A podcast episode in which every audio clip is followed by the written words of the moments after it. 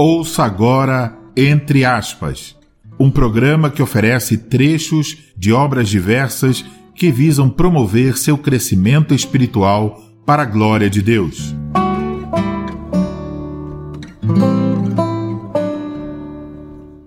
Elias era um homem semelhante a nós, sujeito aos mesmos sentimentos, e orou, com instância, para que não chovesse sobre a terra.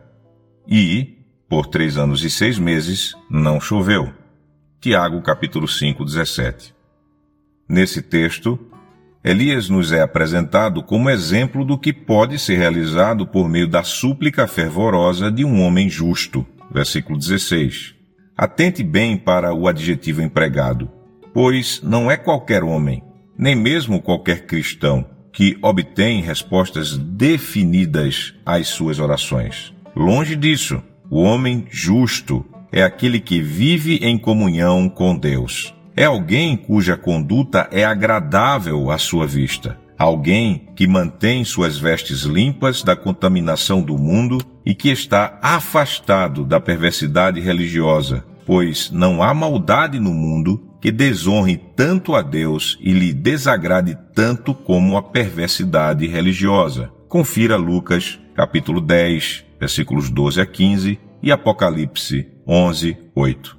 Uma pessoa assim conta com os ouvidos do céu, pois não há barreira moral entre a sua alma e o Deus que odeia o pecado. E aquilo que pedimos dele recebemos, porque guardamos os seus mandamentos e fazemos diante dele o que lhe é agradável. 1 João, capítulo 3, 22.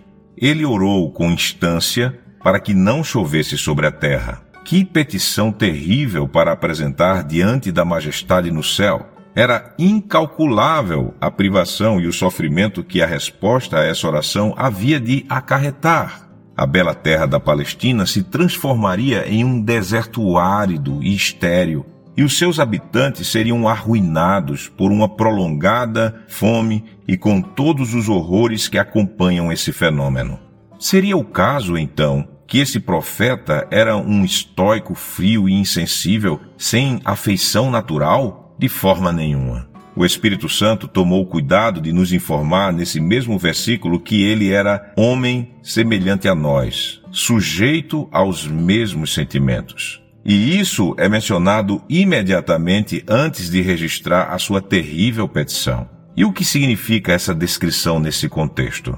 Significa que, embora suas orações, ele se elevou acima de todo sentimento carnal. Por que razão Elias orou para que não chovesse? Não foi porque ele não se deixava influenciar pelo sofrimento humano, nem porque tivesse um perverso prazer em testemunhar a miséria dos seus vizinhos, mas sim porque ele buscava a glória de Deus antes de qualquer outra coisa até mesmo antes dos seus sentimentos naturais. Recorde o que afirmamos anteriormente a respeito das condições espirituais que prevaleciam naquela época em Israel. A situação não era apenas a ausência do reconhecimento público de Deus. Não. De norte a sul, de leste a oeste, em toda a extensão da terra, em todo lado, o Senhor era abertamente insultado e desafiado pelos adoradores de Baal. Diariamente, a maré da iniquidade subia mais e mais, até o ponto de ter agora varrido praticamente tudo diante dela. E Elias era muito zeloso pelo Senhor, Deus dos exércitos.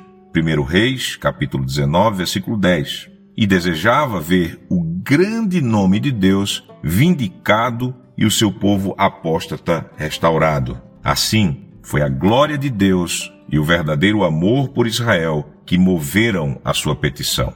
Eis, então, o que caracteriza o justo, cujas orações são bem-sucedidas diante de Deus. Embora ele seja alguém de ternos afetos, contudo põe a honra do Senhor antes de qualquer outra consideração. E Deus prometeu: aos que me honram, honrarei. 1 Samuel, capítulo 2, versículo 30. Entretanto, quão frequentemente são verdadeiras as seguintes palavras a nosso respeito: Pedis e não recebeis, porque pedis mal, para esbanjardes em vossos prazeres. Tiago 4:3. Nós pedimos mal quando somos influenciados por sentimentos naturais, quando motivos carnais nos movem e quando considerações egoístas nos impulsionam.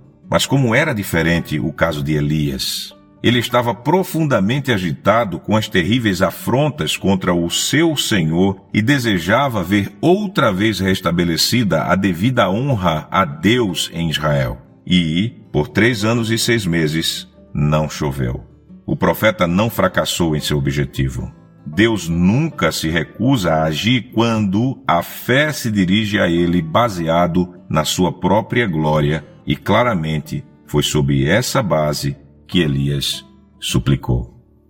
Trecho do livro A Vida do Profeta Elias, escrito por A. W. Pink, publicado pela editora Os Puritanos. O trecho é parte do capítulo 3, cujo título é O Ribeiro de Querite.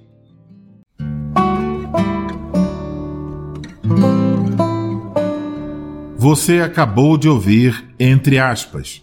Estimulamos você a adquirir a obra completa. Desse modo, você tanto obterá boa literatura quanto contribuirá com nossos apoiadores.